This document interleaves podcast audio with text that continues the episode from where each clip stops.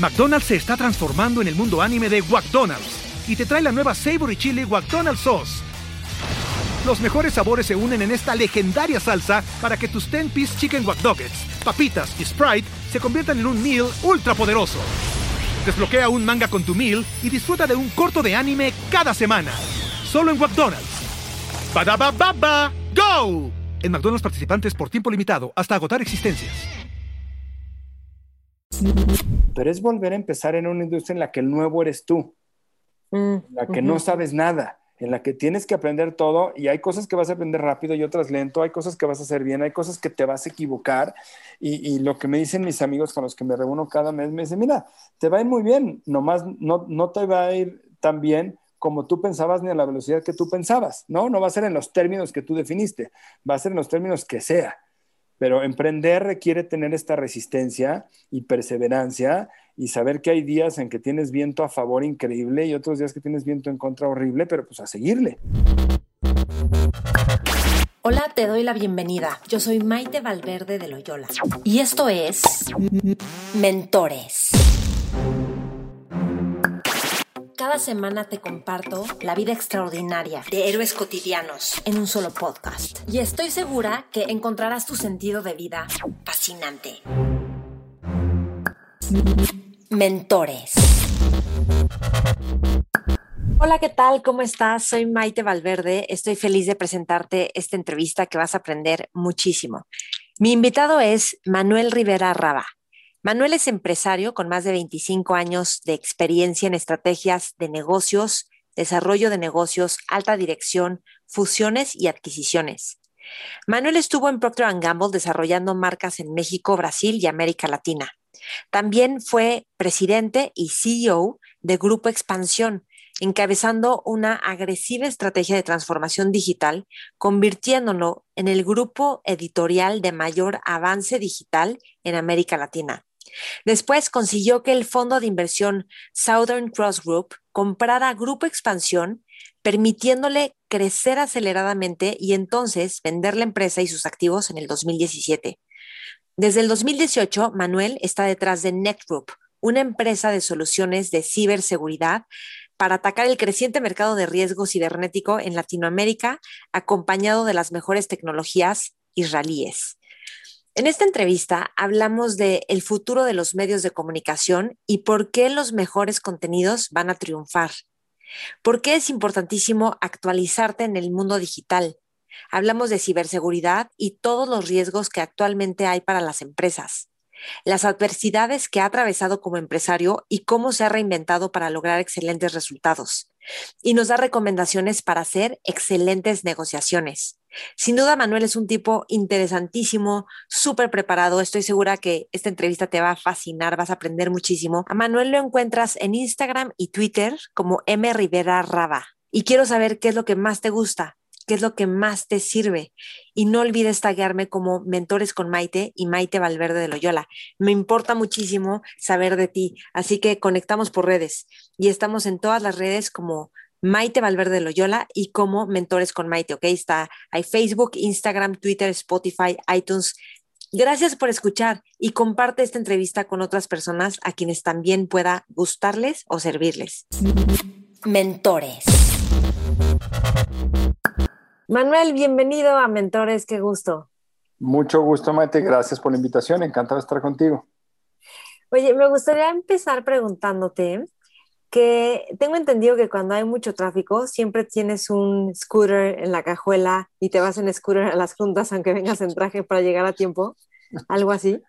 Sí, en el mundo prepandemia, mi cajuela traigo un scooter eléctrico y y ya sabes, cuando había tráfico, típico que estás a dos kilómetros y, Google Maps o Waze te dice vas a tardar 30 minutos, yo bajaba mi scooter y llegaba en cuatro y se lo dejaba al ballet. Y, sí, me ha resuelto muchas veces horas que pierdes en el tráfico nada más viendo la placa del de atrás.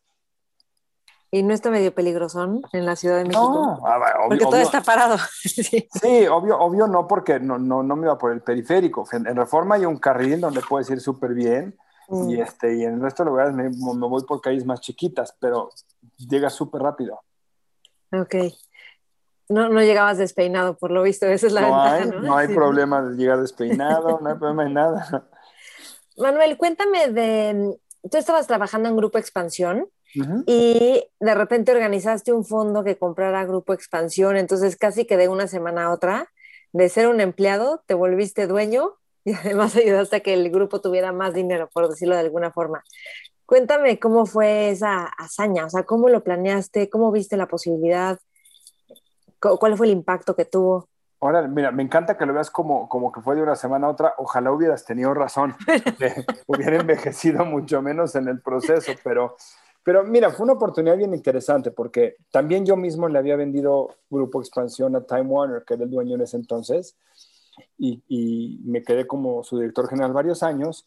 Y después de algunos años de, afortunadamente crecerla mucho, Time Warner decidió que ya no quería invertir en los activos que no fueran tan estratégicos para su plan de negocio, esto es los que no fueran de video. Eh, y decidieron seguir invirtiendo en HBO y en, Warner Cable y en, y en, toda la parte de cine, pero todo lo que eran revistas y, y, más fuera de Estados Unidos, empezaron a dejar y dejar y dejar de invertir. Entonces, yo cada que iba a Estados Unidos al consejo a presentar nuevas ideas, la verdad es que las recibían cada vez con menos simpatía, pero muy amables no me lo decían así, nada más me hacían dos millones de preguntas para ver qué tan buena era la idea. Y empezaron a dejar de invertir en la empresa. Entonces a mí me dio mucha frustración porque decía, pues no la voy a crecer si no la invertimos y nos va a ir mal. Acabamos de comprar como dos o tres empresas. Habíamos comprado medio tiempo, metros cúbicos. Habíamos lanzado CNN México, la parte digital, online. Y, um, empezaron a dejar de invertir. Dije, pues qué frustración, me va a acabar yendo bien mal en mi trabajo y pues no lo quiero hacer mal. Entonces, honestamente lo que pensé es, ya me voy.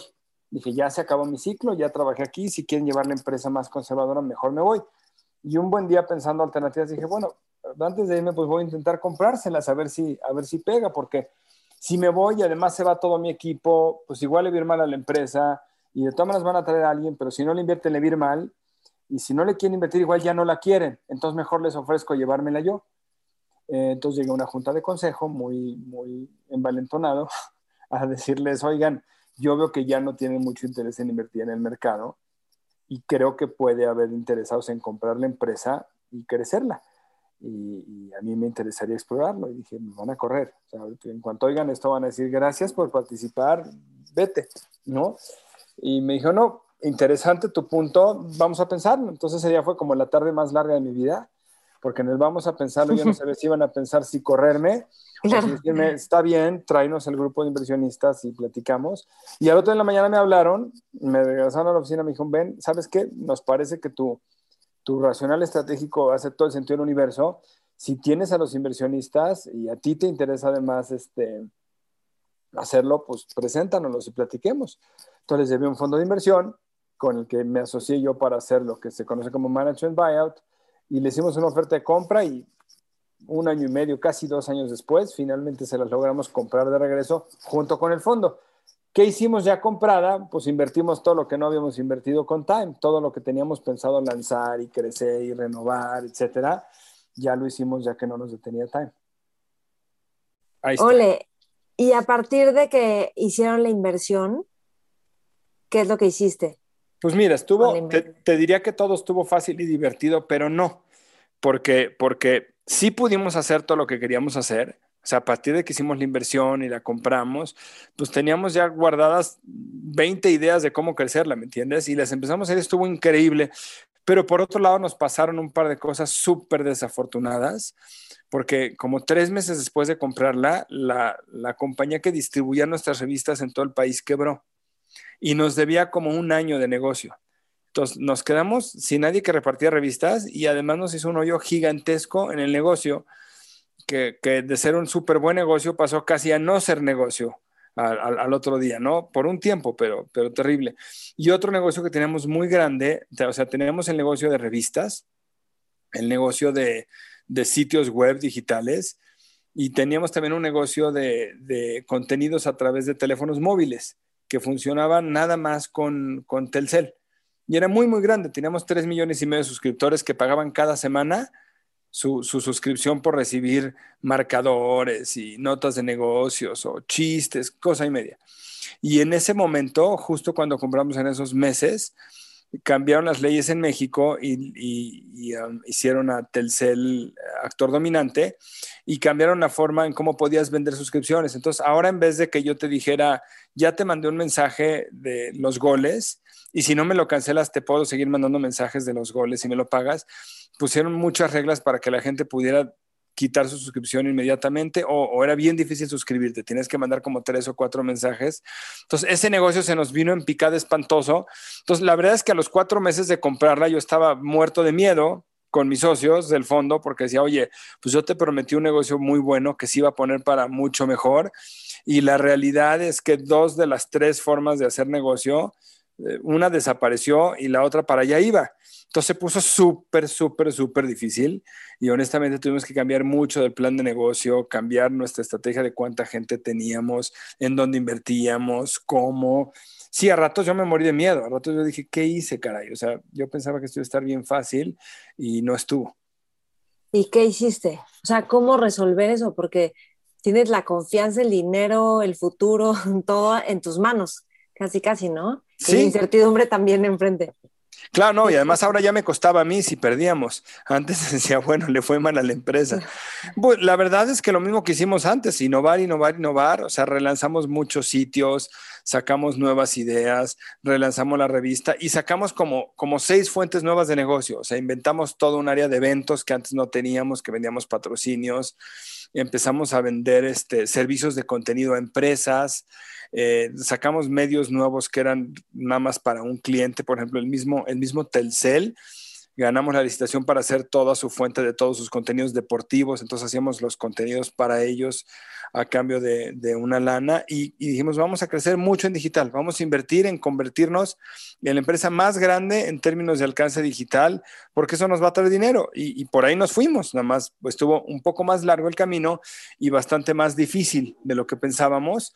Y tuvimos que aprender también a hacer todo esto con menos gente, porque hubo menos dinero todo ese tiempo. Entonces teníamos que, pues tristemente tuvimos que despedir varias personas y, y replantear muchas áreas para que pudiéramos hacer todo esto y ganar dinero. Oye, que en esos momentos tan complicados, ¿hubo alguien que te haya dado un consejo que hizo toda la diferencia o un insight que de repente te llegó o algo que te hubiera ayudado como a seguir innovando y viendo qué hacer? Sí, muchas personas. La verdad es que te no nada más alguien. O sea, eh, para empezar, yo sí te puedo decir, muchas veces la gente habla de los fondos de inversión como estos buitres financieros que nada más les gusta ver el número. No fue mi caso. Yo te puedo decir que el fondo de inversión con el que hicimos la transacción que se llama Southern Cross Group fueron los mejores socios del mundo. Fueron los primeros en arremangarse y decir, bueno, ya cambió el mundo, ¿cómo lo vamos a enfrentar diferente? Entonces dijeron, calma, o sea, mientras nos estemos muriendo en la raya por hacer lo mejor posible, no te preocupes, síguelo haciendo entonces ellos fueron de mucha ayuda. Eh, yo tengo un grupo de amigos, algunos de ellos los conoces tú incluso, con el que me reúno cada mes, que son también directores de empresa, como platicar qué cosas nos preocupan y qué cosas queremos hacer mejor con nuestra vida, no nada más profesional, sino toda. Y ese grupo me apoyó muchísimo también en decir, bueno, el camino va a ser más largo, pero una cosa que me dijeron que sí me hizo mucho sentido, oye, va a ser más largo y está más difícil, pero nadie mejor que tú lo va a resolver tienes 15 años en esa empresa, la llevas dirigiendo 10 y, este, y nadie mejor que tú puede, puede sacar ese camino adelante. Bueno, ahí tienen un punto, nada más va a estar más difícil. Y por supuesto que mi esposa, ¿no? Que llegabas a casa en la noche y te decían, sí vas a poder, tú tranquilo, claro, claro que vas a poder. Porque a veces lo que necesitas es eso, es, es que alguien nada más te haga sentir eh, confiado de tus capacidades. Ole. Wow. Oye, y dime algo, hay algo que dicen de ti que es que como que sabes ser muy buen mentor de tus de las personas que trabajan contigo. O sea, llega alguien y lo llevas a que florezca y que su liderazgo se super exprese. ¿Cómo manejas esto? O sea, ¿cómo, ¿cuál es tu relación con tus equipos cuando los estás entrenando, cuando, no sé, cuando están viendo proyectos? ¿Cómo lo haces? Pues mira, yo probablemente mi primer trabajo ya profesional, ya cuando acabé mi carrera y etcétera, eh, tuve muchos años trabajando en Procter, aquí en México, en Procter Gamble, y la vez que es una empresa súper buena para capacitar gente. Es como una empresa, como una super escuela de, coaching. E, es, la forma como ellos son y, ellos me enseñaron. Entonces, La vez que traigo su escuelita clavada y es, no sé, creces con la filosofía de que en la medida en que tu gente sea muy buena, a ti te viene muy bien. Entonces, más bien, la, gente es, la mejor herramienta que vas a tener para que tu negocio le vaya bien. Y lo contrario aplica mucho más. O sea, no hay error más caro que las malas contrataciones. Entonces, si tienes gente mala eh, y, no, y, no, y no te está entregando resultados o no eres capaz de sacárselos, a ti es al que te va súper, súper, súper mal. Y, esos errores son más caros a veces que los estratégicos. Entonces, yo desde muy chico trabajando aprendí que, que, empoderar a la gente, uno, te iba mejor el negocio y dos, si de verdad le das poder de decisión y los dejas ellos correr con, el, con, con, la bola mucha cancha, entonces les permites crecer y en la medida que crezcan, la vez que te ayudan a ti, le ayudan a tu negocio. Hombre, el riesgo es que algunos se te van o te los roban, etcétera, pero la mayoría de veces, en la medida que tú empoderas gente, le va mejor a tu negocio. Entonces, yo siempre he trabajado con un liderazgo muy colaborativo, es la palabra. No, no es que yo en la empresa decido todo, sino a mí me gusta mucho poner las decisiones en la mesa para que las debatamos y después vamos al lugar que más sentido hace. Pero con eso ayudas mucho a la gente. Uno, la gente que trabaja para ti más chica aprende mucho más. Y la gente que trabaja para ti ya más, más senior, le aprendes tú un chorro porque lo pones a decidir y lo pones a debatir decisiones, no nada más a cumplirlas. Entonces, la verdad es porque me funciona, esa es la palabra. O sea, claro que me gusta verlos crecer, pero, pero no nada más es, es, bondad, ¿sabes? Es que realmente funciona tener a la gente con, dándole mucha capacidad de decisión. Bueno, entonces, más o menos después de este tema que, que, nos cuentas, que le a ir muy mal, ¿cuánto tiempo más tú te quedaste como director general del grupo? Pues hasta que, la, hasta que la vendí. Hasta que la vendiste. ¿Y cuántos años fueron? Incluso ya vendida, me quedé como consejero un año. Mira, la realidad es que la acabé vendiendo por partes, pero yo, yo tenía que estar ahí cuando vendiera la parte más grande. Entonces, primero vendimos el negocio de clasificados que se llamaba Metros Cúbicos. Después vendimos por ahí uno de los títulos que se llamaba Chilango, y luego vendimos un edificio, pero pues eso no era, no era el negocio.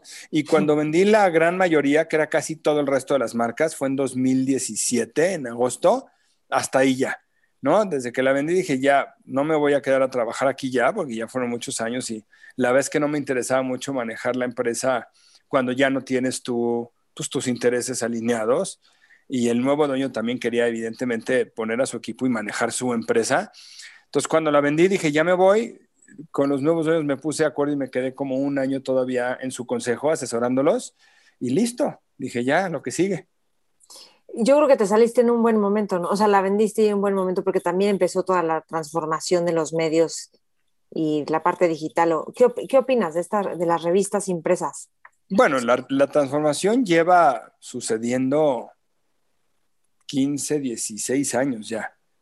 Entonces, la, nosotros lanzamos nuestro primer sitio en 2005, porque ya veíamos venir que las revistas se iban a contraer. Entonces, si haces un negocio complementario, esa transformación sigue sucediendo hoy. Primero fue irnos todos a Internet, después ya que estabas en, en digital, fue vete a móvil, porque los móviles empiezan a jugar más fuerte, y ya que hiciste las dos y dijiste, ahora sí ya estoy, llegaron redes sociales, entonces vete a redes sociales y aprende a jugar ahí, y después llegó ventas programáticas, y esto sigue y sigue y sigue cambiando.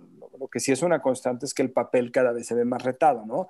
Entonces, hubo que transformar ese negocio. Cuando yo llegué a Grupo Expansión, era un negocio 100% revistero. O sea, el negocio era, el negocio número uno era vender revistas y dos, vender la publicidad de las revistas. Cuando yo dejé expansión, en su momento más alto, 95% del negocio, o, por lo menos 95% de los lectores, eran digitales. Teníamos 50 millones de personas al mes y de, y de esos, pues 45, 47 eran, eran lectores por medios digitales. Entonces, lo cambiamos por completo. Yo creo que hoy el negocio de cualquier negocio de contenidos sigue muy retado, porque las plataformas digitales están al alcance de todo mundo y el inventario es infinito. Entonces, cualquier productor de contenidos hoy, si no tiene un modelo de suscripciones, eh, tiene un reto gigantesco, porque la publicidad, el inventario publicitario en digital es, es virtualmente infinito, ¿sabes? Sí. ¿Cuál es el futuro de los medios? Tú que digo, es un poco incierto, pero tú qué piensas? Pues mira, yo creo que lo que, lo que está pasando va a continuar pasando, que es una, una consolidación en que van a sobrevivir los medios de contenido más grandes y más fuertes que aprendan a darle valor a su contenido y aprendan a cobrarlo. Porque la, era de regalar todo tu contenido a cambio de clics publicitarios eh, cada vez más se acerca a su fin porque el dinero que eres capaz de vender en publicidad por tus clics cada vez es menos y no alcanza para mantener una redacción en casi ningún medio ya en México. ¿eh? Los, los, medios que son digitales y rentables, nada más con modelo publicitario, la verdad es que cada vez son menos rentables. Y no México, en el mundo lo que está pasando es que hay tanto inventario y la gente lee tanto ya dentro de las plataformas, a esto me refiero eh, redes sociales, que es, muy poco lo que tú puedes capturar dinero. Entonces, el, futuro que tienen los medios y, que muchos lo están enfrentando muy bien, los, grandes medios líderes de cada país como periódicos o las revistas de negocios más grandes. O sea, si tú te fijas qué hace New York Times, qué hace The Economist, qué está haciendo aquí en México el Universal, por ejemplo, es cobrar por su contenido a los usuarios, que además hace mucho sentido desde el punto de vista limpieza del contenido, porque cuando, cuando vives de que te pague un usuario, entonces vives para darle a su usuario buen contenido, ¿no? Mientras que cuando vives del anunciante, a veces puede, puede o no eso nublarte la vista o quitarte la objetividad de qué es bueno, qué es mal contenido en base al juicio del anunciante. Entonces, el futuro de quien esté en medios de contenido hoy es hacer contenido suficientemente bueno y único para que la gente quiera pagar por él. Y en la medida que pague por él, creo yo que su, su posibilidad de subsistir es mayor. O sea, como modelos de membresía, ¿eso, eso te refieres? Totalmente, y, en todo, ¿eh? o sea, me refiero, en prensa escrita es muy obvio, pero incluso en, en audio, video, pues meterte a plataformas de podcasting donde puedes tener un modelo de suscripción, porque, porque hay mucho gratis, o sea, si tú te metes hoy, googleas cualquier término, tienes millones de hits, en video, en imagen, en texto, en etcétera. Entonces, ya no necesitas fidelidad a un medio para enterarte de algo te vas a quedar con quien te informe de la forma que te gusta y te dé un ángulo exclusivo, un ángulo interesante, un ángulo único. Sí, ¿como qué plataformas? ¿Como Patreon? ¿Te refieres a Patreon o, páginas que creas? estaba viendo ahorita, esta, esta semana precisamente, el número de suscriptores que hay hoy en plataformas de contenido a nivel global, porque mucha gente sigue diciendo que que nadie va a pagar por contenidos que antes eran gratis, refiriéndose a noticias, por ejemplo, ¿no? Pues bueno, hoy en el mundo hay aproximadamente 1.4 billones de personas suscritas a un servicio de contenido digital. Llama tú desde Netflix hasta Disney Plus, hasta el New York Times o el Universal Plus o, o Spotify. O sea, la gente sí se está suscribiendo a servicios de contenido cuando le encuentra relevancia y, cada vez más estamos aprendiendo que todo el contenido gratuito que nos está llegando por redes sociales, llámale Facebook, la calidad cada vez es más baja, eh, hay mucha basura y además hay un riesgo bien grande que este desde 2014 se platica muchísimo a nivel global, que es el, o sea, cuando, cuando quien te provee el contenido es una red social que vive de, de, que maximices clics, el gran riesgo es que cada vez, te va, cada vez más te va a dar contenidos que haces clic, no necesariamente contenidos balanceados, que dicen la verdad, que te informan de todo lo que necesitas saber, sino, o sea, por ejemplo, si a ti, y, probablemente lo viste en estos documentales de Cambridge Analytica y similares, ¿no? Dices, por ejemplo, si a ti te gusta, Maite, el tema de, agárrame el, que tú quieras ahorita, que es un poquito polémico, aborto, mm. ¿sabes? Eh, eh, y empiezas tú a leer mucho de eso en, Facebook, Facebook va a entender que ese tema tú le das muchos clics, entonces te vuelves muy rentable tú en la medida en que ellos te pongan ese tipo de contenido enfrente. Entonces te van a mandar todo el día mucho contenido, vamos a llamarle en contra del aborto. Vamos a pensar que tú estás en contra del aborto, por un segundo, con CDMC, ese ejemplo.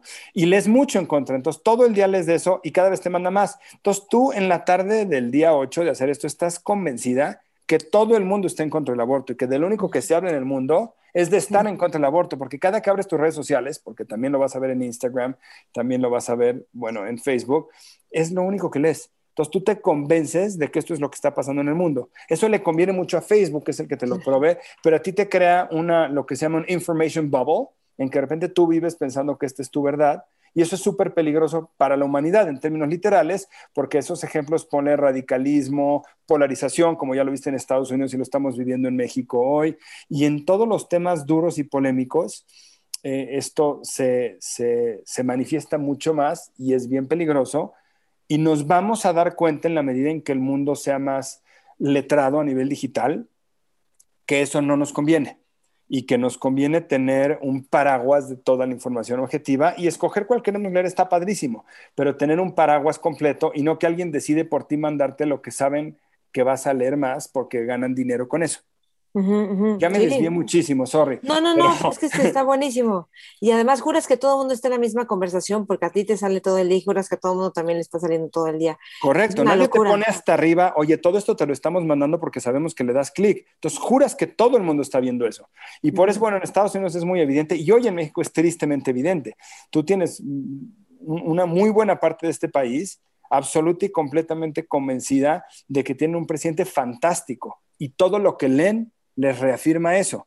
Y tienes el otro lado que lo odian, que no lo soportan, que lo critican todo el día y todo lo que leen les reafirma eso. ¿Quién tiene razón? Sí, sí, sí, no, está cañón. Los dos tienen su propia verdad y dado que la fuente número de información en este país se está convirtiendo Facebook y te lo está mandando en la medida en que tú le des clic, ya sea orgánicamente o porque alguien lo compra para informarte así con pautas, entonces nada más te están convenciendo de tu propia verdad y no te permite ni siquiera asomarte a la otra. Entonces, eso es bien peligroso para la humanidad, pero tú como dueño de un medio, entonces, regresando a tu pregunta, el futuro, lo que se llama la era de la posverdad, en la medida en que el mundo esté más educado digitalmente y se esté dando cuenta de que con los datos que le da a las plataformas gratuitas, le están mandando información y publicidad afín a él y no necesariamente lo están informando objetivamente, va a empezar a migrar de regreso a plataformas de pago donde la promesa es te voy a informar de todo, no nada más de lo que te gusta. Y además no voy a usar tus datos para venderte publicidad. Sí, sí, sí. Y cómo, o sea, es que el punto es cómo jalar a las personas a tu formato de membresía, ¿me explico? O sea, lo pienso yo en mí, que digo, si yo hago un formato de membresía, tienes que, o sea, que, jalar a la gente, ¿me explico? Entonces, ¿cómo te posicionas para que después la gente quiera comprarte? Vas a educar y es, y es, y es despacito. O sea, New York Times, ¿sabes cuántos años lleva vendiendo sus suscripciones? ¿Cuántos? Imagina, ¿cuántos crees tú? ¿Hace cuánto crees que se venden suscripciones digitales de un periódico? Hace 15 años? 10. Ellos llevan 10. Pero la mayoría de gente me contestaría 4 ¿eh? o 3. Ellos llevan 10 años empujando esto. Y hoy me, fui, me fui por un grupo de expansión que en 2004 empezaron a lanzar digital y dije, bueno, y como típico que son innovadores allá. No, y apenas lanzabas el sitio. Ellos llevan 10 años vendiendo y hoy ya educaron muy bien a la gente a que es que su suscripción te da una garantía de información veraz y oportuna mejor que ninguna otra. Y la gente dice, sí, sí, cierto, lo voy a comprar. Entonces, es cuestión de educar mercado, porque también, pues vete tú hoy a, Netflix, por ejemplo. Es súper buen ejemplo de cómo nos educamos sin darnos cuenta, o sea, sin, sin hacerlo consciente. Tú sabes hoy que Netflix vas a encontrar de todo tipo de contenidos que te gustan a ti. Perdón por el ruido de mi reloj. Eh, de todo tipo de contenidos que te gustan y además que no tienen nada de censura y además no te lo interrumpen comerciales. Entonces, si a ti te encanta ver nada más series de espías, te va a dar todas y sin censura y sin nada. Entonces ya te gustó el que puedes ver lo que, lo que a ti te da la gana y sin censura y ya no te resulta caro. Es más, ya ni siquiera pensarías en regresarte a televisión lineal donde te vas a soplar dos mil anuncios, vas a ver cosas que no te interesan y no tienes alternativa. Ese es un proceso que tomó unos años educarnos, pero hoy quien ha probado plataformas de pago de streaming de contenido, le cuesta muchísimo trabajo pensar en ver televisión lineal. O sea, le resulta arcaico mis hijas, cuando pones televisión lineal, dicen, qué raro, ¿por? sí. Entonces, es un proceso educativo y así, así va a pasar, creo yo, también con los medios de contenido eh, de calidad. Muchos se van a morir. La basura se va a morir. Quien nada más está repitiendo contenidos de otro, no tiene un ángulo exclusivo, no tiene un portafolio bueno y completo, es muy probable que no sobrevivan. Pero la gente cada vez más va a apreciar que le den contenido de calidad, que se den objetivo y que se lo den a tiempo. Ahora, mientras, ahí te encargo, el negocio está dificilísimo. Sí, no, es un tema. Yo siempre es así como cómo monetizar todo lo que hago en medios. Y porque, o sea, a mí me tocó ver gente que hizo mucha lana en medios, en los medios tradicionales, y luego ahorita, bueno, hay influencers y gente que le va bien, le va bien por más cosas, no solo por los medios, pero el medio te posiciona, te da poder, al final, o sea, sí puedes vivir de esto, pero, pero no, es, no hay un camino muy claro, ¿me explicó? Y antes era un negocio formidable, eso sí te digo. O sea, claro que hay negocio, claro que se puede vivir de esto, pero el negocio de los medios es un negocio formidable, con unos márgenes increíbles. Y, y literal todo cambió con digital y sigue cambiando. Y sigue cambiando, sí, cada instante está cambiando, qué cosa. Ok, y dime algo, el futuro de los negocios, porque un poquito, ahorita estamos hablando de medios, pero ¿cómo ves tú el futuro de, de, los negocios? O sea, obviamente tienen que tener tecnología, pero ¿qué dirías tú? Porque, y mira, también te pregunto, porque te encanta, o sea, eres empresario, te encanta estar aprendiendo, creo que te has echado todos los cursos de MIT, de Harvard, de todo de liderazgo, de coaching, que cuéntame un poquito eso y luego te quiero preguntar de los cursos que has tomado. Sí, seguro. Bueno, a ver, yo, yo que veo, yo sí veo que el mundo está cambiando bien rápido en muchas cosas que nos obligan a regresar a la escuela todos porque nuestros papás y nuestros abuelos tenían enfrente modelos de cambio que eran por generaciones. Y nosotros tenemos modelos de cambio que suceden en la misma generación. O sea, yo nada más en los 20 años que llevo haciendo medios, desde que entré hasta ahora, pues cuando entré, creo que el Internet estaba lanzando su primer sitio México, ¿no? En 1999 y hoy es completamente diferente y dentro de tres años va a ser totalmente diferente. A mí me parece que, la, que la, esta era que nos está tocando de vivir de hiperconectividad está revolucionando todos los negocios, todos, todos, todos, todos. Y quien no nos creía, los que llevamos diciendo esto muchos años, pues le llegó la pandemia para probárselo, ¿no? Bueno, si ya todos los negocios los estamos haciendo sin que tú y yo, Maite, nos hayamos sentado en un lugar enfrente. Y probablemente podemos platicar tú y yo así horas, asociarnos, poner una empresa y que nos vaya muy bien y no nos vamos a sentar en el mismo lugar en un año. y nunca vernos. Eh, correcto. Y vamos a firmar contratos por, por escaneados y vamos a hacer todas nuestras juntas por Zoom y vamos a invertir juntos en el negocio así y, y va a pasar. Hoy la, la, la, la era digital ya nos alcanzó y ya nos permite ver a todos el gigantesco potencial que hay para todos los negocios. Entonces, sí están cambiando mucho, pero está increíble también para quienes estamos viviendo este tiempo, porque está fascinante. O sea, cada cambio que hay es una nueva oportunidad. Y yo creo que hay dos tipos de personas, o tres. Los que les pasa todo derecho, pero eso no los voy a contar. Los que los cambios los derrotan y los que los cambios los animan. ¿no? Cuando hay un cambio grande, eh, hay quienes pensamos que es una súper buena oportunidad para repensar, bueno, entonces, ¿dónde va a haber negocio? Y, creo que ahorita eso está pasando de una forma súper acelerada en todo tipo de negocios, todo tipo de negocios. Y, y hay que estar súper alertas a cómo va a cambiar el modelo del negocio de lo que tú sabes hacer. Y si lo que tú sabes hacer va a cambiar de una forma donde ves una oportunidad, atácala. Y si lo que tú sabes hacer va a cambiar de una forma que ves un riesgo enorme, pues ponte a chambear en algo nuevo. O sea, no, no, nuestra generación y sobre todo las que siguen, son generaciones que tienen que tener la capacidad de reinventarse, Maite. Y esto lo platicaba hace poco en una plática como un tipo TED Talk para la escuela de mis hijas.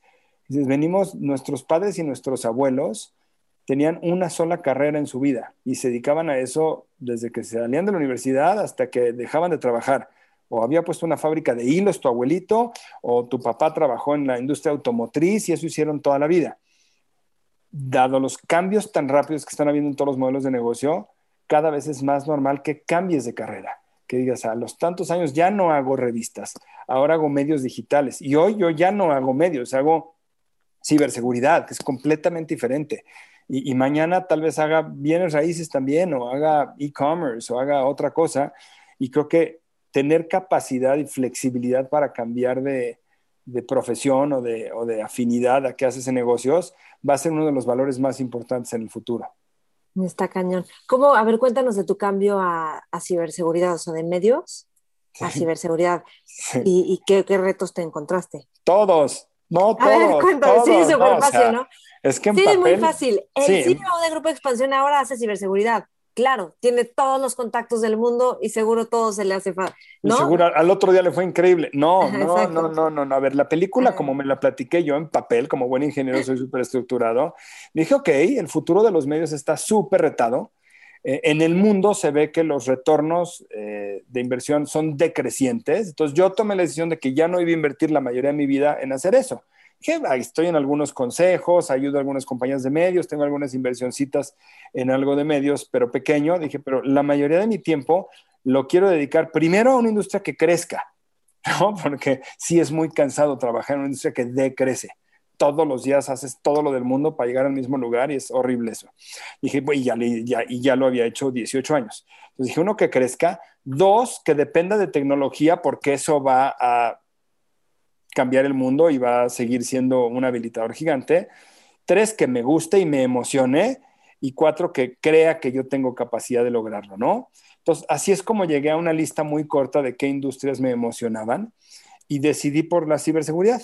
Eh, y por tres razones muy simples, ¿no? Uno, porque cumplía con todo lo que te acabo de decir. Dos, porque esta industria Además tiene un lado muy pasional para mí. Desde muy chico soy mega fan de todos los tipos y novelas y pláticas y películas y documentales de espionaje y de inteligencia y de etcétera. Me fascina el tema. Y dije, y también tiene mucho que ver con eso. La ciberseguridad no es vender software tecnológico. Tienes que entender de inteligencia, de contrainteligencia, de ataque, de defensa y además de tecnología. ¿No? Y, tres, esta industria está centrada en Israel, 25% del mercado global es israelí. A mí me fascina ese país, voy cada que puedo, tengo muy buenas relaciones allá. Me encanta trabajar con los israelitas, no a mucha gente, porque luego son muy agresivos. A mí me divierten mucho. Dije, bueno, entonces ahí está la fórmula perfecta, a eso me voy a dedicar. Desde luego yo juré que iba a abrir mi empresa. Me, fui a Israel una semana, me empecé a traer tecnologías, dije, y dentro de tres meses ya me está yendo casi, casi que igual que en expansión, ¿no?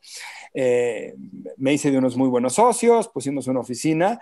No, al final del día, fíjate que emprender es como cuando tienes hijos, que les dicen a las mamás, ¿no? Dicen, las, las, mamás tienen más hijos porque se les olvida lo que dolió tener cada uno. Entonces, tienen un hijo, es horrible esos últimos dos meses de embarazo, odian el parto, les duele todo, los siguientes 40 días son los peores de su vida, pero les encanta tanto tener hijo que a los seis meses o al año ya se les olvidó todo lo doloroso y dicen, no, es que quiero más. Yo creo que emprender es igualito. Yo dije, claro que voy a empezar un nuevo negocio y se me olvidó todo lo que cuesta empezar de cero, no tener para la nómina, no tener lana, entonces, pues así empezamos NECT, que se llama mi empresa de ciberseguridad, hace poco más de tres años.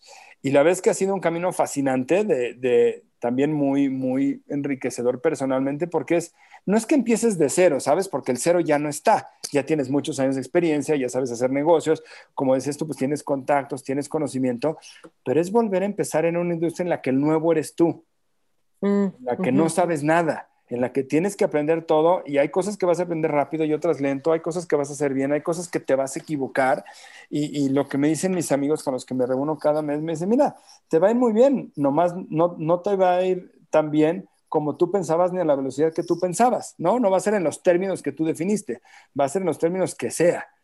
Pero emprender requiere tener esta resistencia y perseverancia y saber que hay días en que tienes viento a favor increíble y otros días que tienes viento en contra horrible, pero pues a seguirle. Entonces me fascina este negocio en el que estoy, me parece, eh, hijo, la verdad es que es súper, súper apasionante, tiene muchísimo por crecer, hombre, pero también es un negocio difícil y también es un negocio con muchos retos para hacerlo buen negocio. ¿Por, ¿Por, qué te encanta y cuáles son los retos para hacerlo buen negocio? Bueno, mira, me encanta, uno me encanta porque lo veo en todos lados. El mundo se está conectando cada vez más y cada conexión que tienes entre dos devices inteligentes tiene un riesgo. Entonces, proteger eso tiene un potencial gigantesco. ¿no? Hoy hay mucho desconocimiento todavía en la gente en cómo se expone a vulnerabilidades y cómo le roban, ¿no? No sé cuántas veces has oído tú a alguien que dice que le hackearon su cuenta del banco y le robaron todo, ¿no? Creo que lo oyes todos los días.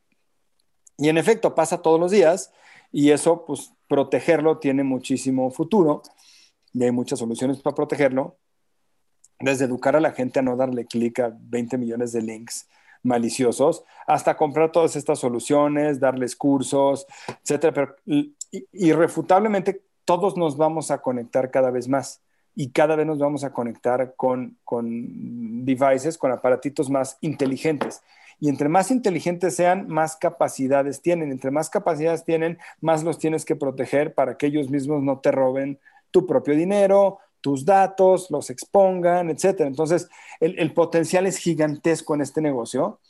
Lo que estás vendiendo al final del día es, este, pues es inteligencia y eso está bien padre. O sea, le estamos enseñando a empresas bien grandes cómo tener eh, estrategias de inteligencia y contrainteligencia para no ser atacados. Y a mí ese tema me parece muy apasionante, ¿no? Y, además estamos educando mucho a las empresas porque esta industria nació en las áreas de, de, IT, ¿no? En, el típico cuate de sistemas. Pero ha crecido tanto el riesgo que hoy rebasa IT. Entonces están creando áreas completas en empresas y puestos muy importantes se llaman CISOs, Chief Information and Security Officer, en las empresas que reportan al Consejo de Administración y al presidente, que son la cabeza de la inteligencia informática para proteger los activos de la empresa, porque ya dejó de ser un tema del de sistema, ¿sabes? Y es un tema de preservación del negocio y continuidad del negocio. Entonces ya entra en lo que más me apasiona a mí, que son los negocios. Entonces ya no es una plática de vender tecnología y es una plática en la que yo a mis clientes lo que les estoy vendiendo es que los acompaño a garantizar la continuidad de su negocio. Y de eso yo te podría hablar 24 horas al día. Cuando hablas de habilitación de negocio, de cómo crecerlo, cómo darle continuidad, etcétera, me parece un tema increíble eh, porque ya no nada más son bits y bytes. Oye, ¿no te da de repente, o sea, estar tan informado de la ciberseguridad y de y que te guste tanto el espionaje, ¿no, no eres medio paranoico de repente? Un poco, un poco sí. A ver, un poco sí. Ya te voy a platicar una historia de, de mi esposa, ¿no? Que me acompaña casi, casi cada que voy a Israel, trato de llevármela. Y bueno, tenemos dos o tres cenas con socios que, que estos se dedican todo el día, ¿no? Y en las cenas obviamente salen las historias de qué tipo de clientes salvamos, qué le pasó a este al otro. Y ella, a las primeras veces que iba, se asustaba. Ahora no se lo pide poner, me dice, es que es como estar en una película de James Bond, porque, porque te, te das cuenta y te enteras de las cosas que sí pasan y cómo pasan. Y los ejemplos, por ejemplo, ahorita lo estaba viendo aquí, por acá lo tenía. Tengo unos, acabo de, de comprar unos cargadores de teléfono, tal cual, se ven idéntico que el tuyo y que el mío, pero este cargador tiene Bluetooth, tiene micrófono y tiene cámara. Entonces, hoy entran a la oficina de Banco X, cualquier visitante, proveedor, les pide porfa si les dejan dónde cargar su teléfono, conectan el cargador y ya te dejan conectado ahí una cámara con un micrófono que por Bluetooth desde allá afuera te van sacando todas las señales que quieren y en la noche se sube a tu Wi-Fi y empieza a llevarse toda la información disponible. Y, dices, bueno, ¿cómo logras no dejar entrar cargadores? ¿Me entiendes? Está cañón. ¿Cómo logras que el edificio de, de, Banamex prohíba la entrada de cargadores de teléfono? ¿Y cómo se protege? ¿Y cómo se protege el video? Yo vendo exactamente eso. Nosotros vendemos una tecnología de unas cosas que llaman sniffers, que están oliendo todo el aire. Todo el tiempo están oliendo todo lo que ven en el aire, en Bluetooth, en Wi-Fi, en 3G, en 4G.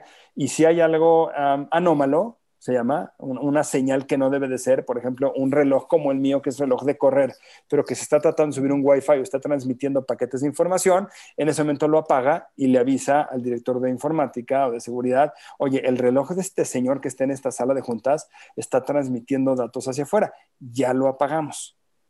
Entonces, pues, no lo puede cuidar un poli en la puerta, ¿sabes? Ya esta inteligencia artificial y muchas capacidades para que ese tipo de intromisiones que hoy pasan todos los días, las puedas bloquear.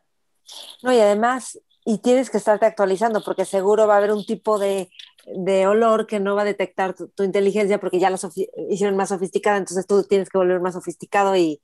Ese, es, ese es, todo un tema, por ejemplo, es un tema aquí. En México ese es un gran tema con, con, con gobierno porque todas estas soluciones, en la medida en que estén conectadas a la nube, son más útiles porque se actualizan 24/7. Si ahorita, ahorita, ahorita descubrimos un nuevo tipo de virus que ataca por cargadores de Bluetooth en Kazajstán, dentro de cinco minutos yo lo puedo localizar en México y lo bloqueo, porque todo está en la nube, mm. todas nuestras soluciones. Pero a veces, por ejemplo, los gobiernos dicen, no, es que nosotros no confiamos nada en la nube, todo lo queremos aquí local y no se puede conectar con nada. Entonces, bueno, entonces tienes mucho más riesgos de que te ataquen si no permites que tus soluciones se retroalimenten globalmente de las últimas tendencias en los virus para que no les peguen. Consecuencia de eso, cada dos semanas tú les de un ataque a alguna Secretaría de Estado. ¿no? Están bastante cerrados todavía a entender eso, pero hay que educarlos, ¿no? Es esta, este, esta cerrazón que tienen que según están protegiendo su información, lo que están haciendo es que se están tapando los ojos a no poder ver todo lo que está pasando. Sí, sí, sí, es que entiendo los dos puntos, entiendo por qué se quieren cerrar y por qué ¿Y hacia dónde va esto? Toda la ciberseguridad. O sea, ¿qué más gadgets, innovación hay de todo esto?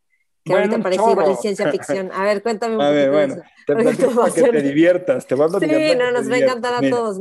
A que nos pongamos paranoicos. Casi a todo mundo, en todas las empresas ya tienen algún nivel de protección para sus computadoras y todo eso, ¿no? Se pueden mejorar porque poner cosas con inteligencia artificial, aprendizaje de máquina, última generación, estrategias de contraataque, etcétera. Pero las áreas que están creciendo mucho, que son súper, súper interesantes, son una, la que ya te mencioné, el Internet de las Cosas. Hay 21 billones de aparatitos conectados y cada aparatito conectado es una vulnerabilidad que se puede convertir en un ataque. Entonces, proteger el aire es una, es una tendencia bien grande y súper interesante. Teléfonos móviles, tabletas, eh, audífonos, la cafeterita inteligente, la bocina que te regalaron en tu oficina, todo eso. Eh, que no lo usen como arma para robar tu información, los cargadores que te conté, eh, y esa es una tendencia súper, súper, súper grande y que hay que educar mucho a la gente para adoptarlo. Pero otra que viene enorme y que en México va a ser gigantesca, ahorita lo que más está creciendo en Europa y en Asia como tendencia de ataque es atacar infraestructura industrial o tecnología, lo que se llama tecnología operativa, las máquinas de la fábrica que normalmente pues, no son computadoras, son la máquina, son la N producción, pero sí tienen conectividad. Entonces, hoy están creciendo mucho los ataques que llegan por la red eléctrica, no llegan por datos, no llegan en una compu, para que me entiendas, llegan por la luz, alteran, alteran la, en términos muy simplistas, alteran cómo entra la energía eléctrica hasta que logran apagar tus máquinas y después te piden una lana a cambio de prendértelas o te, o te cierran tu fábrica. Pero tú imagínate que eres vitro. es como extorsión. Es, es, es, ransomware aplicado a, a, la, industria. Entonces, tú imagínate que eres vitro, ahorita estás en Monterrey con tus hornos que te cuestan 500 millones de dólares cada horno, y yo ahorita te lo hackeo por la red eléctrica, te lo apago, y si en dos horas no me pagas 200 millones de dólares, este, dejo que se cristalice y te va a costar 500 millones cambiarlo. Entonces, eh, eso está creciendo mucho en Europa. Nosotros acá en México tenemos una tecnología para proteger nada más ese espectro, para ayudarle a los industriales a proteger sus máquinas conectadas. Y el súper reto grande con ellos es que ellos te dicen, es que a mí nadie me va a atacar, porque las mías no tienen computadoras, ¿no? Yo lo hago muy manual, tengo 100 señoritas empacando, les digo, sí, pero esos, esas dos partes del proceso sí son electrónicas, sí están controladas por una pequeña computadora y si te las secuestran te paran para siempre tu fábrica.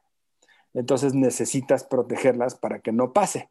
Entonces hacemos mucha labor de consultoría para que las fábricas no pasen te voy a confesar, una parte importante de nuestro negocio el año pasado vino de gente que me habla al otro día. ¿No? Mm. cuando les platico todo. el incendio. correcto. Al otro día me dicen, ¿qué crees? Ayer nos atacaron, nos están pidiendo un rescate. Porfa, ayúdanos. No entendimos ni por dónde entró ni quién fue. Vente. A mí, pues obvio voy al otro día lo hacemos con mucho gusto, pero nos gustaría mucho más tener clientes que entienden que el riesgo existe y empiezan a comprar protección para que no les pase porque el trabajo de irlos a rescatar de, ataques también es un trabajo 24/7, es bien duro. Entonces, esa es la segunda. Y la tercera, que es más interesante que, que, probable en México, es el ataque a infraestructura crítica. México es un país muy pacífico, no tenemos enemigos de Estado, hasta ahorita afortunadamente. Pero los países que sí tienen enemigos de Estado, todo el Medio Oriente, Rusia, Estados Unidos, Venezuela tienen muchos intentos de ataque todos los días a su infraestructura crítica. Entonces, las medidas para cuidar, imagínate que mañana te apagaran el sistema Cutzamala y no entre agua a la Ciudad de México. O sea, es, es, es, guerra eso al otro día. Entonces, ese tema también es súper, súper, súper interesante. Te digo, afortunadamente, afortunadamente en México no es tema. Los ataques se hacen aquí por dinero, los ataques se hacen por extorsión o por travesura todavía pero no se hacen para apagar un país y a ver si lo volteamos de cabeza como puede hacer en Siria o en Líbano o como atacan Israel. Por ejemplo, Israel sufre al día 11.000 intentos de ataques su compañía de luz.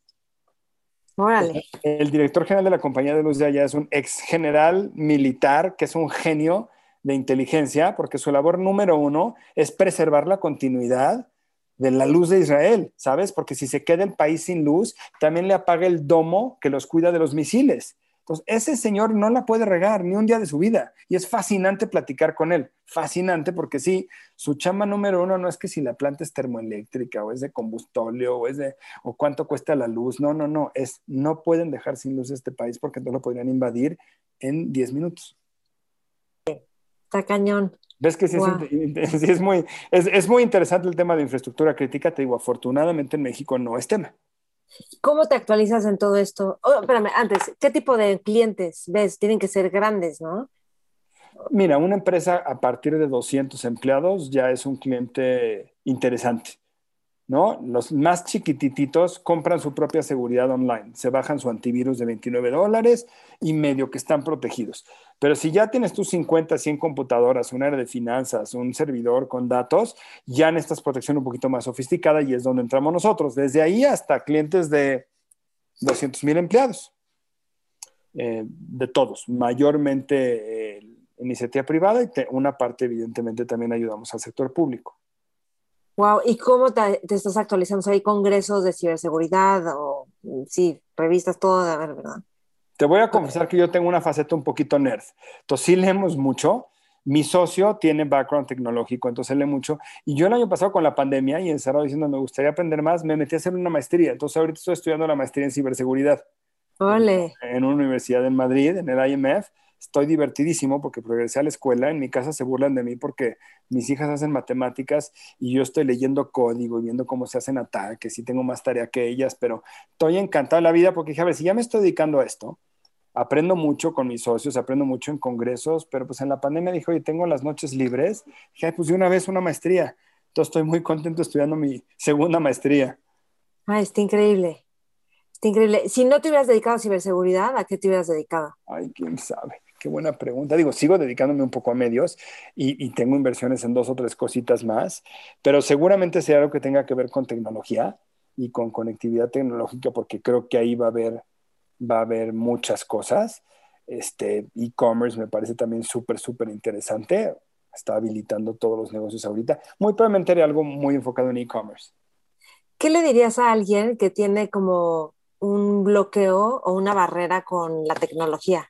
Creo que a veces, cada vez es más fácil la tecnología, pero antes no. Entonces hay como brechas que dice la gente, híjole, es que no le sé, no le entiendo. Y... La neta que lean, o sea, perdón, que se regresen y lean un libro de la revolución industrial. Eh, no, o agarren uno ahorita de la revolución 4.0, no la cuarta, la cuarta revolución industrial, etcétera, que digan, oye, a ver, cuando el cambio es inevitable, pues tu rol es ver cómo te adaptas a él, porque si tú te niegas a aceptar que la tecnología está tomando más protagonismo en el mundo, pues tú te estás aislando. Entonces, quien no lo crea es, a ver, regrésate a ver la historia de la humanidad, tantito, y entiende que así como el vapor un día llegó y cambió cómo nos comunicábamos, las vías del tren también, la luz eléctrica también, pues ya ahorita la conectividad va a cambiar cómo hacemos casi todo. Entonces, negarla es nada más aislarte. Si estuvieras en una mesa con jóvenes líderes, emprendedores, visionarios, ¿qué les aconsejarías? Bueno, si ya son emprendedores, los felicitaría y les diría sigan por ahí, ¿no? Eh, sean muy curiosos siempre, traten de aprender siempre y no se desesperen. Si no son emprendedores, si están en una carrera eh, ejecutiva o en una empresa, les diría, asegúrense de que eso es lo que llena su corazón. Y si no, rápido sálganse y pónganse a, poner un negocio, porque creo que ningún emprendedor nos hemos dicho a nosotros mismos, ay, me hubiera esperado unos años más para, emprender. Todo lo mm. contrario. Todos hubiéramos querido empezar antes. Y la relación con el dinero, ¿qué dirías? Porque luego ese es el impedimento, ¿no? Desde conseguirlo, desde tenerlo, desde sacarlo, ¿qué, qué dirías ahí? Híjole, ese es bien difícil. Creo, yo creo que es un tema súper, súper, súper difícil, porque creo que la relación con el dinero no es algo que aprendemos en ninguna escuela, ¿no? Eh, tiene muchísimas cargas emocionales, además de muchos paradigmas intelectuales, y, y, y cada uno vamos acomodando ese tema a distinta edad y vamos aprendiendo a vivir en paz con cierto nivel de confort o cierto nivel de ambición. Me parece súper peligroso generalizar en ese tema porque hay, hay muy diferentes opiniones. Em, a mí, por ejemplo, el año pasado me enseñó mucho y a golpes a tener una relación mucho menos ansiosa con el dinero. Porque el año pasado a todos nos quitó dinero, no a unos más que otros, pero a todos nos quitó y tuvimos que aprender a ponerle una sonrisa y decir, bueno, no era tan importante ese dinero o el que pensé que iba a llegar, o el que ya tenía reservado, o lo que pensaba que iba a ganar, y, ya no pasó y aquí estamos y estamos bien todos. Eh, entonces creo que vivimos con más ansiedad por el dinero de la que deberíamos en general. Eh, estoy hablando de gente que quiere emprender y que quiere poner un negocio. Evidentemente, eh, y por eso es muy peligroso hablar, generalizar en dinero, porque sí hay gente que tiene temas de, hay, hay, un mínimo necesario para tener un confort de vida, que ese sí es indispensable garantizártelo, ¿no? No puedes hacer nada si no hay comida en la casa, ¿no? Entonces, separando eso dentro de esta conversación, asumiendo un marco de referencia en que las necesidades básicas están cubiertas, creo que hay que aprender a tener una relación que la ansiedad te sirva como impulso y no como bloqueo. ¿Sabes? Hay, hay, mucha gente con muchas ganas de comerse el mundo que no empiezan porque no están dispuestas a dejar el trabajo cómodo por arriesgar un poquito de su dinero en, poner un negocio y, con los años nada más se arrepienten. Eh, entonces, partiendo de la base de, que las necesidades están cubiertas, creo que hay que tener menos ansiedad detrás del tema de dinero para perseguir algo que te apasione. Ok, gracias. Y del, de los, todos estos cursos que has tomado, que te vas como una semana a tomar cursos al MIT, a Harvard, ¿qué, qué tipo de cursos son y qué, qué has aprendido de ellos? Pues mira, yo decidí empezar a tomar esos cursos porque cuando, cuando estudié mi maestría, la verdad es que muchas clases me aburrí. ¿Qué otra, ¿Cuál era la otra maestría? La primera que estudié fue Administración de Empresas. Ah, un MBA, ¿no? Sí. Y no lo terminé porque me aburrí te lo prometo. Ah, neta, ok. entonces me aburrí y veía, decía, hijo, es que hay muchas de estas clases que están muy básicas y que tienen cosas que no me interesan tanto y ya no me daba tiempo de ir a la escuela, ¿no? En la, en la tarde, en la noche. Entonces, el segundo año decidí salirme. Dije, pero sí quiero aprender, hay cosas que sí quiero aprender. Entonces decidí buscar los cursos específicos de lo que sí me interesa mucho aprender, decir cuál es la mejor escuela que lo enseña. Y así es como me fui dando un tourcito y en una escuela estudié M&A para comprar y vender empresas, que eso lo hice en Chicago, en otra estudié nada más tácticas de negociación, que eso fue en Boston, y en otra estudié nada más manejo de fuerzas de ventas y así temas que a mí me apasionan, levantamiento de capitales y fondos de inversión, por si algún día se me ocurría comprar una empresa, ya viste que sí se me ocurrió. Y entonces dije, más bien me voy a ir a los temas que sé que sí voy a usar. Eh, y, la verdad me salió muy bien, me la pasé muy padre, fui a distintas escuelas, a cursos súper divertidos, súper útiles, todos los he usado mucho. Y, fue con el mismo principio que ahorita entré a la maestría. Cuando decidí entrar, me puse a buscar una que fuera aplicada mucho más al negocio, porque te podrás imaginar que una maestría en ciberseguridad puede ser un tema súper geeky, súper técnico. Y había muchas que eran como para programador, para aprender a hackear desde tu computadora. Todos los decían, no, yo ya no fui programador, ya no voy a aprender a hacer eso, pero sí quiero conocer el mundo en general de inteligencia y de estrategia. Entonces, lo tomé con la mía filosofía, algo muy a la medida de lo que yo quiero aprender que puedo aplicar. Y la verdad, no me arrepiento de una decisión. Todavía como cada tres años tengo pesadillas de que me vienen a perseguir porque no acabé mi maestría, pero... pero increíble. pero pues estoy muy contento con todo lo que aprendí y de la decisión que tomé de aprender de una forma diferente. Y cuéntame un poquito del proyecto Tumi, que ahí, es con tu esposa, ¿no? Que sí. de ella y que la ayuda ayudan a niñas, ¿no? Ah, pues mira, este lo lanzamos hace dos años pensando que iba a ser negocio. Eh, la verdad es que nada más ha sido un proyecto de mucho corazón y negocio y ella tenía la inquietud de que existieran una plataforma mucho más fuerte, mucho más nutrida, que orientara a las adolescentes a, a confiar en ellas, a empoderarse, a tener un plan de vida y a sentirse capaz de ejecutarlo. ¿No? Y yo, pues como había lanzado ya 30 marcas de medios para ese entonces, dije, pues órale, hagámoslo, va, hagámoslo juntos y saquemos una plataforma que sea una marca que nada más empodere a las adolescentes a que creen la mejor versión de ellas mismas y además que puedan navegar la adolescencia, que es dificilísima, de la forma más sensata posible. Y así nació Tumo. Lo lanzamos en mayo de 2019 con un chorro de verticales, desde tu relación con la comida, con tus amigas, con redes sociales, con drogas, que desafortunadamente están cada vez más presentes, con tu plan de vida, con tu escuela, con tu trabajo. Y, la verdad, ha sido un proyecto súper enriquecedor a nivel personal, tanto Pasarina para mí como para nuestra socia Paola, porque hemos aprendido un chorro de cómo ayudar a las niñas. Y muchas, muchas niñas, hay más de 20 mil niñas en la plataforma, la verdad es que nos han, nos han abierto su casa y su corazón para confesarnos pues, todos sus problemas y retos que tienen. Y les hemos dado cursos de verano, cursos en las tardes, pláticas y eventos que les ayudan un chorro. les ayudan un chorro. Eh, creo que esta generación de adolescentes y los papás de esta generación de adolescentes tenemos el gran reto de que pasa demasiado de su vida atrás de la pantalla del teléfono. Entonces no te enteras. Yo sí estaba medio triste, llegaba de la escuela medio triste, mis papás me veían triste, me preguntaban, ¿qué te pasó? Y pues, pues o me peleé en la entrada o en el recreo o en la salida, ¿no? No había muchas más opciones. Pero hoy tienes una cantidad gigantesca de niños y niñas, adolescentes, deprimidos, inseguros por lo que pasa en sus redes, por lo que pasa en su teléfono que no lo puedes ver, por lo que le dijeron, por una foto que le publicaron, por una foto en la que no lo publicaron, por las fotos de todos sus amigos juntos donde no estaba él. Entonces, nos pone retos súper grandes que no tenemos precedente de cómo manejarlos, porque nosotros no vivimos eso como adolescentes y como papás también es la primera vez que nos toca. Entonces, lanzamos Tumo con este objetivo de ayudar y de ayudar mucho a las niñas. Eh, eventualmente estamos pensando también a los niños, porque esto es mayormente para, para mujeres, que sí creemos que tienen una capa un poco más sensible por todo el tema de, de transmisión de material pornográfico riesgoso a través de redes y fotos, etcétera.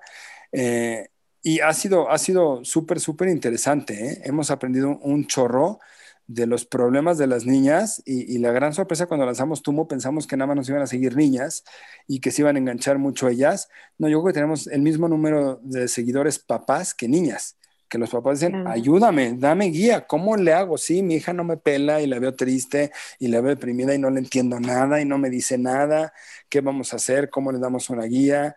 Eh, entonces, la verdad es que para nosotros es un proyecto mucho más enriquecedor a nivel humano como negocio no ha sido, es algo que nos sigue costando todos los días, pero pues es una forma de, nosotros tenemos dos hijas mujeres.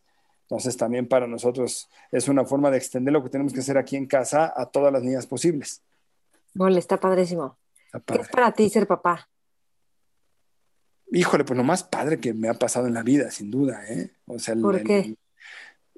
yo creo que la, la responsabilidad que tienes cuando tienes hijos responsabilidad padre, no responsabilidad peso, es increíble porque es indescriptible. O sea, sientes un compromiso con todo lo que eres, de hacerlo bien por esa persona que trajiste al mundo. Y, es bien enriquecedor porque te regresa muchísimo cariño, te regresa retos todos los días. Y hijo, no hay nada más bonito que tus hijos te enseñen que te quieren. Eso es bien, bien, bien, bien padre. Eh, no lo cambiaría por nada de lo que hago en el resto de mi vida. Sí soy un papá súper súper presente, me encanta estar, me encanta convivir. Ahorita que son adolescentes, me encanta en la medida en que me dejan, cada vez me dejan menos, pero, pero pues para mí la paternidad es algo increíble.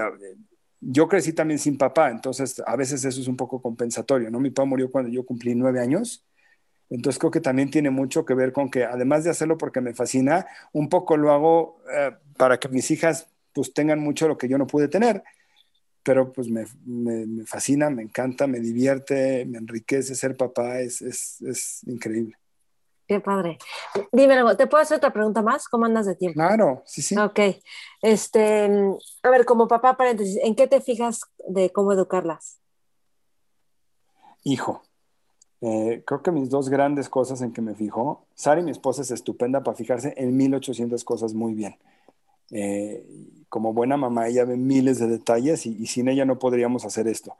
Pero yo las, las, te diría las dos cosas que más me quitan a mí el sueño es que sean este, perseverantes, o sea, que luchen por lo que quieran, que no se conformen fácil, que busquen soluciones distintas, que sean, como dicen los, en inglés, resourceful, que siempre encuentren formas diferentes de hacer, porque siento que la vida no le viene fácil a nadie y cuando crees que te viene fácil empieza lo difícil, ¿no? Entonces que, busquen mucho y, el otro lado es, tratarlas de ser ambiciosas en el mejor de los sentidos. O sea, que persigan sueños grandes, que tengan ganas de hacer algo grande de su vida. Y no me refiero con eso necesariamente a ambición económica, pero que sí, yo me fijo mucho en, que sueñen, en que, se avienten algo, en que tengan en que se pongan metas padres, ¿no? sí. Y por último, Manuel, o sea, se ve que tienes súper buenas relaciones y sabes llegar con las personas indicadas. ¿Cómo le haces para relacionarte, para moverte, para conocer gente? Porque al final las relaciones de entrada son la calidad de nuestra vida y además son las que nos permiten hacer negocios. ¿Cómo lo haces tú? Te diría que no tengo fórmula mágica, o sea, si me saber cuáles son los tips para, pues no tengo fórmula mágica. Soy intelectualmente curioso y me gusta conocer gente diferente que tiene algo que aportar. Y lo que hago es eso. Si estoy platicando ahorita contigo, Maite, pues seguramente tú vas a tener tres o cuatro temas bien interesantes. Te pregunto y me pongo a, platicar contigo y, listo. Y creo que lo que me ha llevado a hacer buenas relaciones con gente es curiosidad legítima. ¿No? Es, es de veras, hay gente que es bien padre conocerla más. Y muchos de mis amigos que tengo hoy es gente que la conocí por negocio, pero que en realidad encontré, encontré mucho muy gratificante el platicar con ellos. Tengo amigos intelectuales así súper mega elevados que yo nada más aguanto como dos horas con ellos porque son demasiado intelectuales para mí, pero esas dos horas me encantan, ¿no? Y, también tengo mis amigos de tomar cerveza, de decir idioteces, y esos me enriquecen desde otro aspecto, ¿no? Me, me hacen olvidarme de los problemas de todos los días y, y decir tres tonterías. Entonces, no es una fórmula mágica, simplemente me gusta conocer a la gente. Y dime dos o tres recomendaciones o tips de negociación. Ay, qué buena pregunta. Este, si quieres cinco. no, hombre, cinco son muchos. A ver, yo te diría, ¿cuáles tres tips de negociación? Primero, planéala, ¿no? Escribe tu negociación antes. A ver, voy a, voy, voy a negociar con tal persona estos son sus intereses, esto es lo que yo creo que él quiere lograr, esto es lo que yo quiero lograr, esto es lo que estoy dispuesto a conceder en el camino y esta es la guía como voy a llevar la negociación, ¿no? Dicen que, la buena preparación es lo único que evita el fracaso, ¿no? O lo prevé. Entonces digo, toda negociación planéala, no, no, no llegues en blanco, pues a ver cómo nos va. Eh, segundo, pues creo que no, no avientes todas tus cartas a la mesa de una ¿no? Aprende a medir qué quiere el otro. Muchas veces preguntando es la mejor forma de negociar en vez de proponiendo. Porque muchas veces perdemos una negociación porque nunca entendimos qué quería el otro. Nada más quisimos imponer lo que queremos nosotros. Entonces, el segundo tip sería preguntar. Primero, planear. El segundo, preguntar. El tercero, no dar todo de primera. Y, el cuarto, más que un tip de negociación, es más de vida, es pues, lo que acuerdes, cúmplelo. Porque si no, la negociación no va a ser buena. Totalmente. No, no des todo, dame un ejemplo de no dar todo. No dar todo de entrada. Hombre, el, si yo te estoy vendiendo a ti ahorita cualquier cosa, Maite, y, sé que lo mínimo que te voy a aceptar es que me pagues 7 pesos y el primer precio que te doy es 20, cuando me digas, hijo, no me alcanza, no vuelto y te digo, está bien 7. Mm. No, bueno, vamos viendo por, por, qué 20 te parece mucho. Cuéntame qué te hizo pensar que 20 no es muy poco, ayúdame a entenderte, porque si luego no me voy a 7 y no te gustó el 7, ya no hay negociación. Mm, ya no tengo nada más que ofrecer, ya, ya no puedo en ningún lado, o pierdo dinero y ya perdí. Entonces hay que, hay que, pues pregunta y entiende más qué quiere el otro y hazte de un poco más recursos para, para, para entender el, el, el mapa a negociar. Ok, muy bien. Manuel, ¿algo más que quieras agregar? No, oye, muchas gracias a ti por la entrevista. Me divertí muchísimo platicando. Espero, espero que lo que te haya platicado le resulte útil a tu audiencia. Yo con mucho gusto y, no, pues qué padre platicar contigo. una más, una más. ¿Cómo fue eh, para ti estar en el Foro Económico Mundial? Emocionante. Esos cuates hacen un trabajo increíble de reclutar talento en el mundo.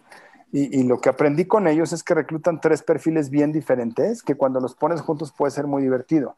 Un perfil es como el mío, que dicen son empresarios que operan en un negocio y por eso saben.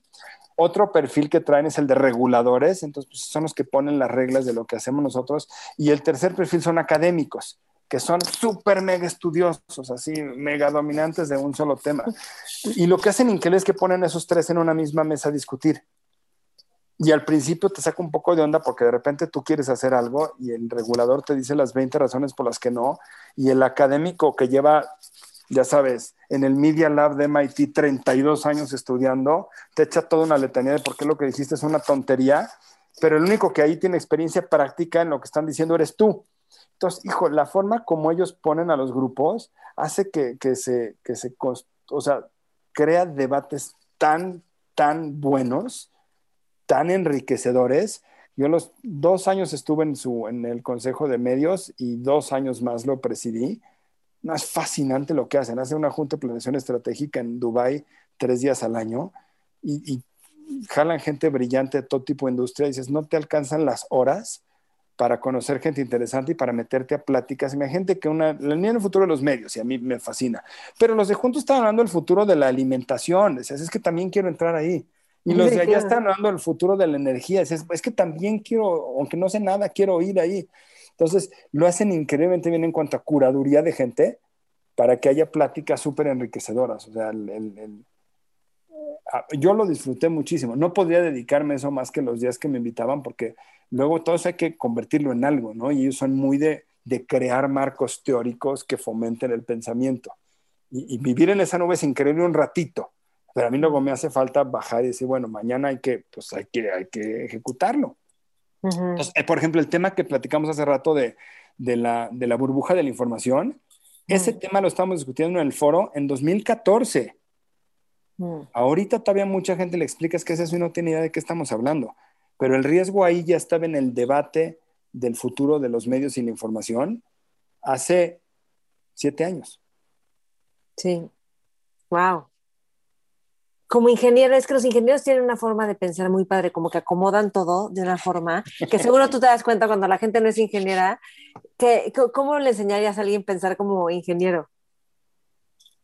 Pues lo pongo todo en cajitas, lo escribo, lo hago en planes, lo pongo en cajas, lo ordeno, lo pongo en bullets, le pongo números, o sea, yo siempre lo separo así. Y este, mi esposa, que es mi socia en dos de los negocios que hacemos, que no es ingeniera, de hecho le encanta cómo platicamos así, porque me dice, si es que tú me lo pones en orden. Y obviamente decía, es que yo digo, yo si no lo pongo en orden no lo puedo pensar. Lo que pensaría es que es una ventaja, un atributo, no, para mí es una necesidad. Si no le pongo un marco que medio le da orden, no lo puedo resolver. Los ingenieros eso nos habilita, pero también nos limita. ¿no? Si no le ponemos este orden mental, nos cuesta mucho trabajo resolverlo. Ay, Manuel, qué padre platicar contigo. Gracias por este tiempo. Eh, o sea, se ve que quien, quien platique contigo de veras aprende un montón. Y también te reconozco por tu alegría y ligereza. me, decía, me decía alguien, es un hombre al que no se le complica nada. no se le cierran las puertas en nada. Esa persona me quiere mucho. Pero qué padre, ¿no? No. Oye, no, Maite, al contrario, gracias a ti, felicidades a ti por, el, por, el, por los podcasts y por estas entrevistas tan padres que haces. Y yo feliz de haber platicado contigo. Qué padre entrevista, de verdad me divertí mucho. Muy bien, gracias, gracias. Cuídate mucho. Igualmente. Espero que hayas disfrutado esta entrevista tanto como yo la disfruté y te invito a que la compartas con otras personas a quienes también pueda servirles y estamos en todas las redes como Mentores con Maite, Spotify, iTunes, YouTube, Facebook, Instagram y yo estoy como Maite Valverde Loyola. Me encantará saber qué es lo que más te sirve, qué es lo que más te gusta. Conectamos en redes y estamos todas las semanas con nuevas entrevistas que sé que van a hacer una diferencia enorme en tu vida. Gracias por escuchar, gracias por compartir. Mentores. Lucky Land Casino asking people what's the weirdest place you've gotten lucky? Lucky? In line at the deli, I guess? Aha, in my dentist's office. More than once, actually. Do I have to say? Yes, you do. In the car before my kids' PTA meeting. Really? Yes. Excuse me, what's the weirdest place you've gotten lucky? I never win and tell. Well, there you have it. You can get lucky anywhere playing at LuckyLandSlots.com. Play for free right now. Are you feeling lucky? No purchase necessary. Void where prohibited by law. 18 plus. Terms and conditions apply. See website for details. Waiting on a tax return? Hopefully it ends up in your hands. Fraudulent tax returns due to identity theft increased by 30% in 2023. If you're in a bind this tax season, LifeLock can help. Our U.S.-based restoration specialists are experts dedicated to helping solve your identity theft issues. And all LifeLock plans are backed by the Million Dollar Protection Package. So we'll reimburse you up to the limits of your plan if you lose money due to identity theft. Help protect your information this tax season with LifeLock. Save up to 25% your first year at LifeLock.com slash aware.